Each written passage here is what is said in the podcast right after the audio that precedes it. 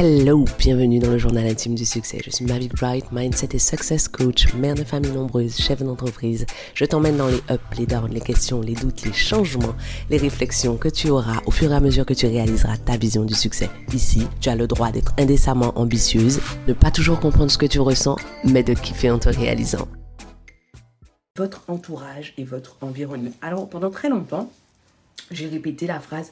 Je ne veux pas dire de conneries, mais j'ai l'impression que c'est Brian Tracy qui a dit ça. Brian Tracy est l'auteur de Avaler le crapaud, qui a dit que, je ne sais pas si c'est lui ou si c'est Dale Carnegie, j'oublie. L'un des deux a dit, nous sommes la moyenne des cinq personnes que nous fréquentons le plus. Alors on aime, on n'aime pas, on est content, on n'est pas content, mais des études prouvent que les personnes, le mindset des personnes qu'on fréquente déteint sur notre mindset. C'est-à-dire que notre cerveau est poreux et que, je le répète en boucle, l'homme est un animal et l'homme est un animal grégaire. Ça veut dire que l'homme prospère grâce au groupe, grâce à la protection du groupe. Du coup, l'une des choses qui explique que l'homme ait survécu aux, mutations de l'espèce, qu'on soit passé de, de, l'Australopithèque à, à, à l'Homo sapiens, c'est la capacité, ce sont les qualités d'adaptation de l'homme. Et qu'est-ce que l'homme fait? C'est que quand il est à l'intérieur d'un groupe, son cerveau va aller chercher les caractéristiques dominantes de ce groupe et se calquer sur ces caractéristiques dominantes parce que l'homme est un animal grégaire et qu'il doit sa survie au groupe. Qu'est-ce que ça veut dire? Ça veut dire qu'en fait, c'est encore plus précis que nous sommes la moyenne des cinq personnes que nous fréquentons le plus. En anglais, on dit, on dit, nous sommes la moyenne des expectations des cinq personnes que nous fréquentons le plus. Qu'est-ce que ça veut dire? Nous sommes la moyenne des attentes des cinq personnes que nous fréquentons le plus. Nous avons tous des valeurs, des idéaux, des croyances, des paradigmes et des attentes. Et ces attentes que nous avons font partie de nos paradigmes, font partie des choses qu'on attend de la vie, qu'on considère comme normales, qu'on va chercher, qu'on recherche, qu'on cultive, qu'on protège. Eh bien, ce qu'on va faire, c'est que ces attentes vont être visibles dans tous les choix que nous allons faire, toutes les décisions que nous allons prendre, tous les comportements que nous allons adopter. Et évidemment, ces attentes vont donc être projetées sur les personnes que nous fréquentons. Et si vous doutez à cette minute, si vous vous dites que j'exagère, regardez la façon dont votre enfant se comporte. Est-ce qu'il vous arrive quand vous voyez votre enfant avec un groupe d'amis ou avec des personnes avec qui vous n'avez pas l'habitude de le voir, que vous vous disiez, tiens, c'est la première fois que je le vois faire ça. Est-ce que ça vous est déjà arrivé de déménager et de voir qu'en moins d'une semaine, votre enfant a pris l'accent de tous les enfants qui était dans la cour ou à l'école. Et vous vous dites mais comment ça se fait qu'en si peu de temps mon enfant ait pris l'accent? Mais votre enfant a pris l'accent parce que votre enfant a besoin du groupe, parce que votre enfant a besoin d'être accepté, d'être reconnu, d'être validé par le groupe. Et alors qu'est-ce qu'il va faire? Eh bien, il va parler comme tout le monde pour être compris par tout le monde, pour être en mesure d'échanger avec tout le monde, pour que la langue soit juste un médium de transmission et ne soit plus un outil de différenciation. C'est la même chose pour vous. Alors, je ne suis pas en train de vous dire que, comme vous quittez la Réunion, la Guadeloupe ou la Martinique, vous allez prendre l'accent français et parler comme ça quand vous allez arriver à Paris. Encore que beaucoup de gens font comme ça, vous rencontrez des gens comme ça. Ça fait exactement un mois qu'ils vivent à Paris et vous comprenez pas pourquoi ils parlent comme ça. Ils parlent comme ça parce que l'homme est un animal et parce que nous sommes la moyenne des attentes des cinq personnes que nous fréquentons le plus. Est-ce que vous voyez où je veux en venir? En fait, le mindset, les peurs, les craintes, les doutes, les convictions des personnes qui vont vous entourer vont sculpter votre mindset, vos craintes, vos doutes. Et si à cette minute, vous avez envie d'écrire dans les commentaires, non, mais et si c'est ma famille, et si c'est mon conjoint, et si vous voulez que je vous dise quoi? Je ne peux pas prendre de décision pour vous. Mon job à moi est d'attirer votre attention sur un certain nombre de choses. Et donc, ce qui va se passer, c'est que d'autres études montrent que nous absorbons les peurs, les craintes, les douleurs des gens qui sont autour de nous. Quand une personne de votre entourage a développé une phobie, ou même sans aller jusque-là, une espèce de peur, ou même sans aller, ou, ou pire encore, des sentiments de xénophobie ou de rejet, Eh bien, à force de fréquenter cette personne, votre cerveau va absorber une partie des informations. Et vous savez comment ça a été prouvé? Quand une personne de votre entourage a peur de quelque chose et vous en a parlé pendant suffisamment longtemps, lorsque cette personne de votre entourage va être confrontée à cette chose qui lui fait peur, vous allez vous aussi ressentir ce sentiment de peur amoindri, mais vous allez vous aussi ressentir ce sentiment. Est-ce que vous avez compris où je veux en venir? Vous devez être intentionnel sur les personnes qui vous entourent. Votre copine que vous aimez bien en fait, mais dont vous savez qu'elle est pessimiste ou qu'elle est une commère ou que ou qu'elle a tendance à être souvent down. En fonction des phases dans lesquelles vous êtes dans votre vie, parfois, il va falloir que de bonne foi, vous vous protégiez si vous ne voulez pas absorber ce qui se passe à l'intérieur de son cerveau. Laissez-moi vous donner un autre exemple. Les périodes de crise, qu'il s'agisse de crise économique, qu'il s'agisse de crise sociétale, qu'il s'agisse de crise climatique, les périodes de crise sont des périodes pendant lesquelles le sentiment de peur augmente. Pour une raison toute simple. Les émotions ont quelque chose de contagieux.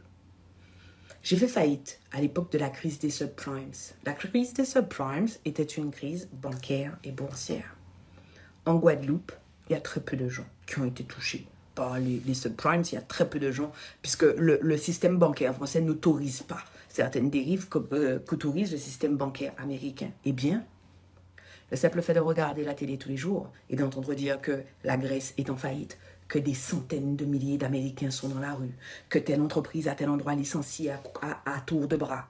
Vous avez beau être fonctionnaire et toucher votre salaire à une date précise, la peur ambiante va venir se coller à ce que vous ressentez, à ce que vous pensez. J'ai eu combien de conversations avec des gens en leur disant Mais tu as de l'argent à la bourse, toi? Où les gens me disaient Non. Mais même lorsqu'il y a de gros changements, la peur va devenir quelque chose qui va être commun. Rappelez-vous ce que je vous ai dit l'homme est un animal grégaire.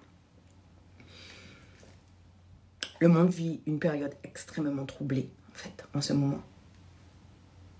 Et tous les observateurs économiques, sociaux, psychologiques s'accordent à le dire. Il y a un repli général sur soi-même.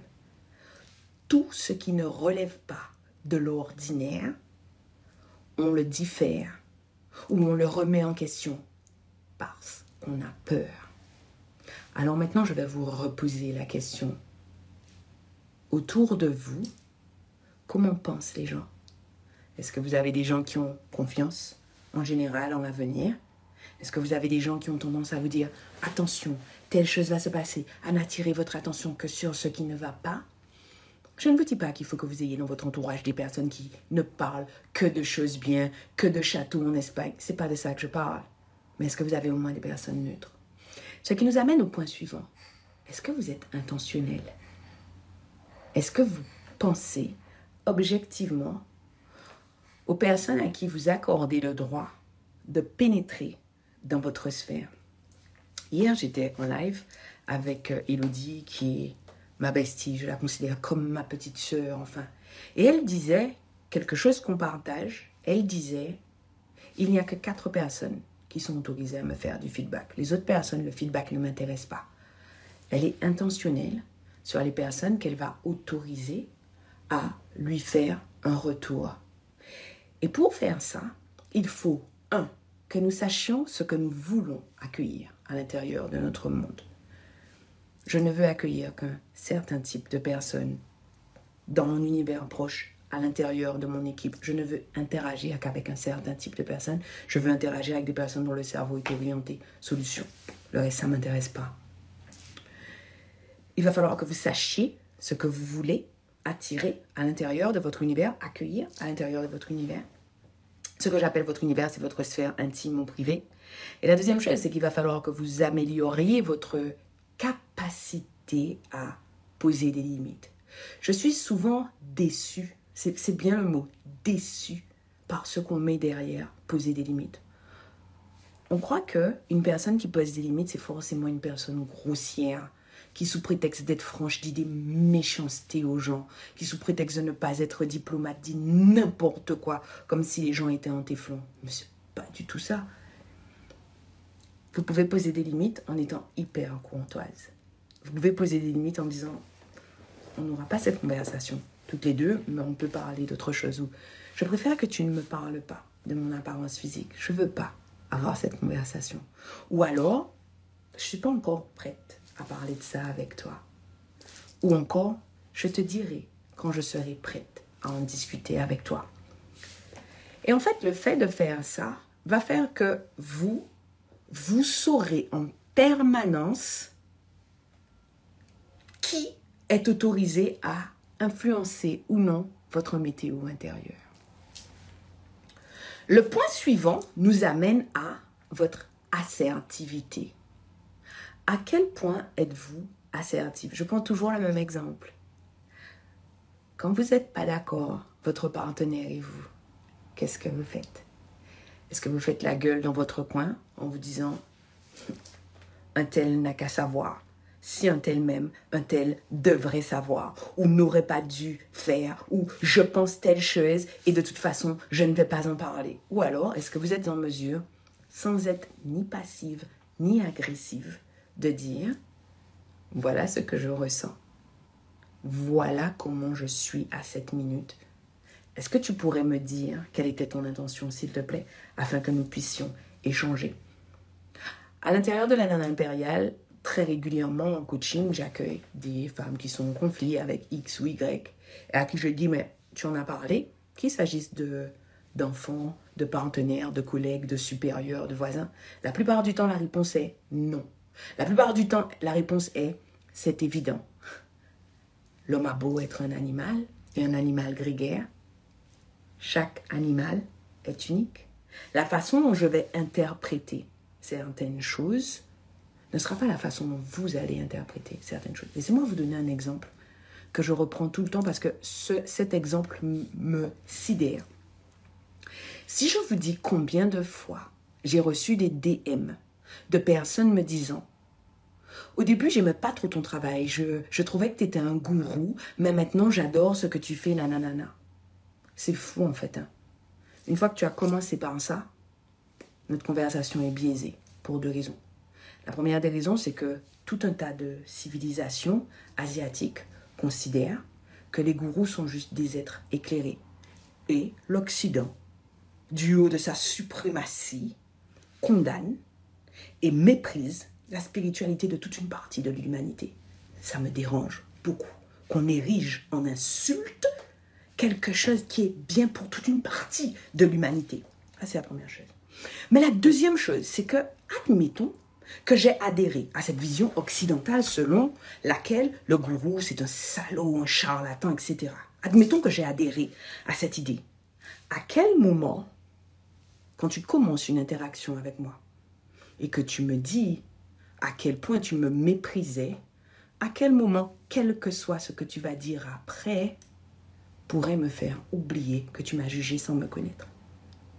Pourtant, je continue de recevoir des messages comme ça. Pourquoi je vous en parle? Parce que je suis absolument convaincue que la personne qui m'envoie ce DM ne m'envoie pas ce DM parce qu'elle a de mauvaises intentions. J'en suis persuadée. Je suis persuadée que l'homme est plutôt bon. Je suis persuadée que les gens ne prennent pas leur téléphone pour écrire des saloperies aux autres et que quand ils écrivent, ils écrivent pour dire quelque chose qui est bien. Pourquoi Avant de me dire quelque chose qui est bien, j'ai besoin de me griffer? Mais ça, c'est mon interprétation. Je considère que tu me griffes un petit coup avant de me dire quelque chose. Et je répète, c'est une interprétation. Tout ça pour dire que la plupart du temps, quand je reçois ces messages, quand je les vois, je réponds. J'ai arrêté ma lecture à tel point de ton message, car tout ce que tu avais dit à dire après était biaisé par ce que tu avais dit avant et je suis extrêmement vigilante sur ce que je laisse rentrer à l'intérieur de mon univers. Je ne veux pas laisser certaines choses pénétrer ma sphère intérieure. Là, j'ai été assertive. J'ai pas laissé la personne en vue. J'ai pas non plus incendié la personne. Je dis en général merci pour ce retour, mais je ne lirai pas. Et la plupart du temps, vous savez ce qui se passe? Je reçois un autre message après. Je vous dis ça pour que vous compreniez à quel point c'est important que vous soyez assertive avec les gens qui vous entourent. Est-ce que c'est facile de vous aimer? Est-ce que c'est simple de vous aimer? Posez-vous cette question. Régulièrement, je me dis ça. Je me dis, est-ce que pour ceux qui sont importants pour moi, c'est facile de m'aimer? Est-ce que me demander des excuses est facile? Est-ce que me demander de l'aide est facile? Est-ce que me demander un conseil est facile? Est-ce que juste me demander ma présence est facile?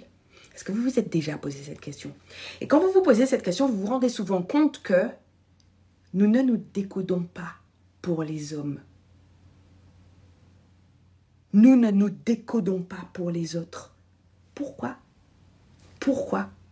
Si je pense quelque chose, je vais t'aider à me comprendre en te disant, là, lorsqu'il s'est passé ça, voilà ce que j'ai ressenti. Je pourrais rester parler avec vous pendant deux heures de l'entourage et de ce que vous devez faire, etc. Je pense vous avoir donné des éléments qui vont vous permettre d'être plus stable sur votre identité, sur ce que vous êtes, et meilleur dans vos interactions avec les gens que vous aimez.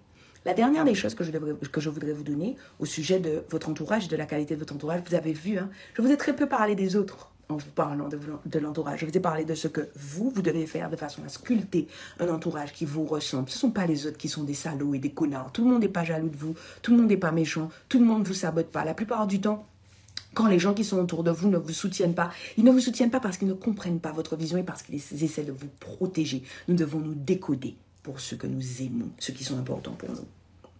Et le dernier point sur lequel je voudrais insister concernant votre entourage, ce sont vos valeurs est-ce que vos valeurs sont claires pour vous-même? Je prends toujours le même exemple pour les valeurs. Pour moi, le beau est une valeur, mais c'est une valeur et j'écoute pas ce qui se dit autour. C'est pas une valeur, c'est superficiel. Je m'en fous.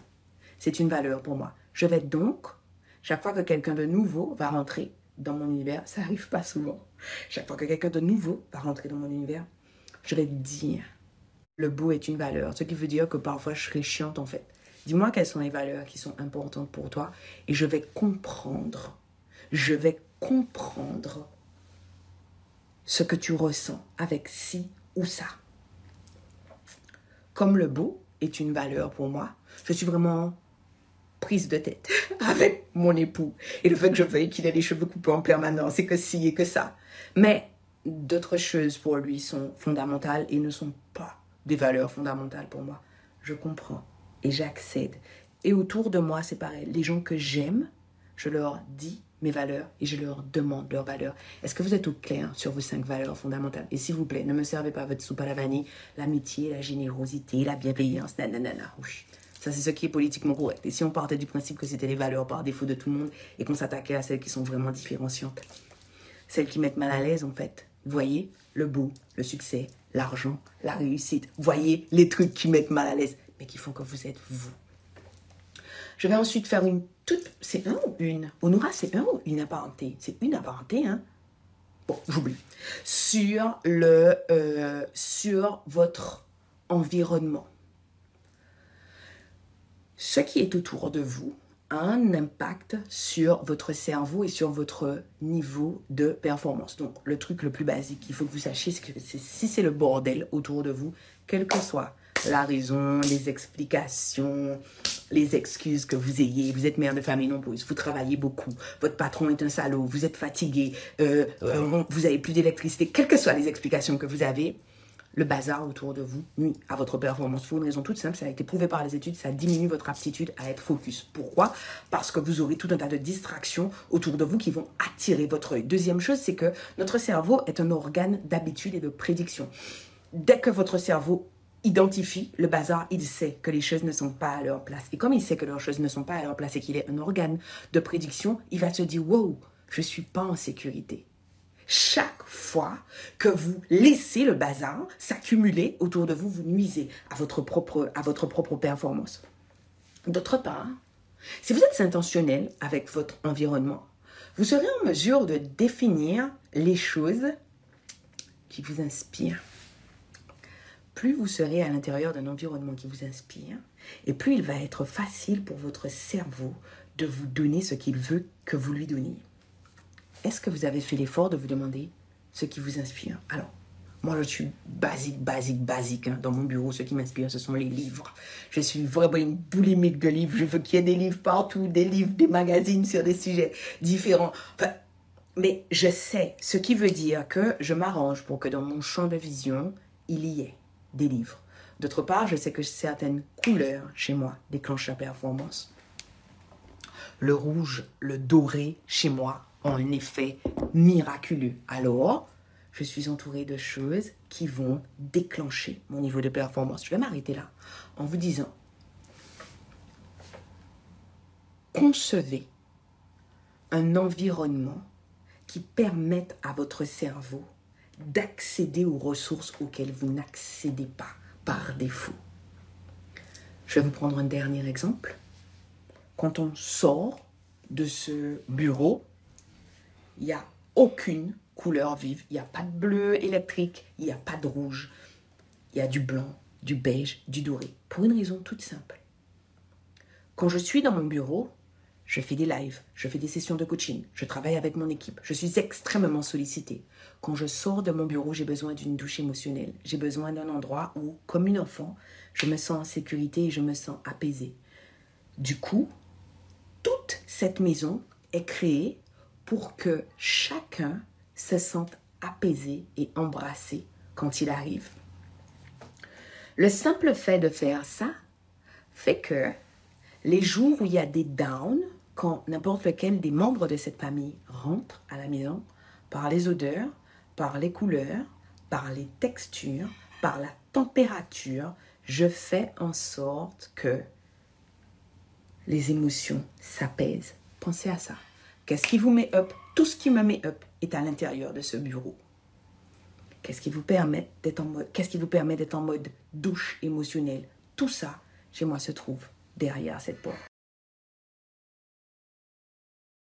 J'y crois pas, c'est déjà terminé, on se laisse là. Merci de m'avoir accordé votre temps. Pensez à vous abonner à ce podcast et à me laisser une revue. Et au cas où vous vous demanderiez quel intérêt vous auriez à vous abonner à ce podcast et à laisser une revue, en plus du fait que vous seriez toujours notifié de l'arrivée de nouveaux épisodes, si vous vous abonnez, ce podcast aura de plus en plus de succès. Et s'il a de plus en plus de succès, ce que les ambitieuses comme vous et moi pensons sera de plus en plus répandu. Et si c'est de plus en plus répandu, on va créer un monde de femmes puissance.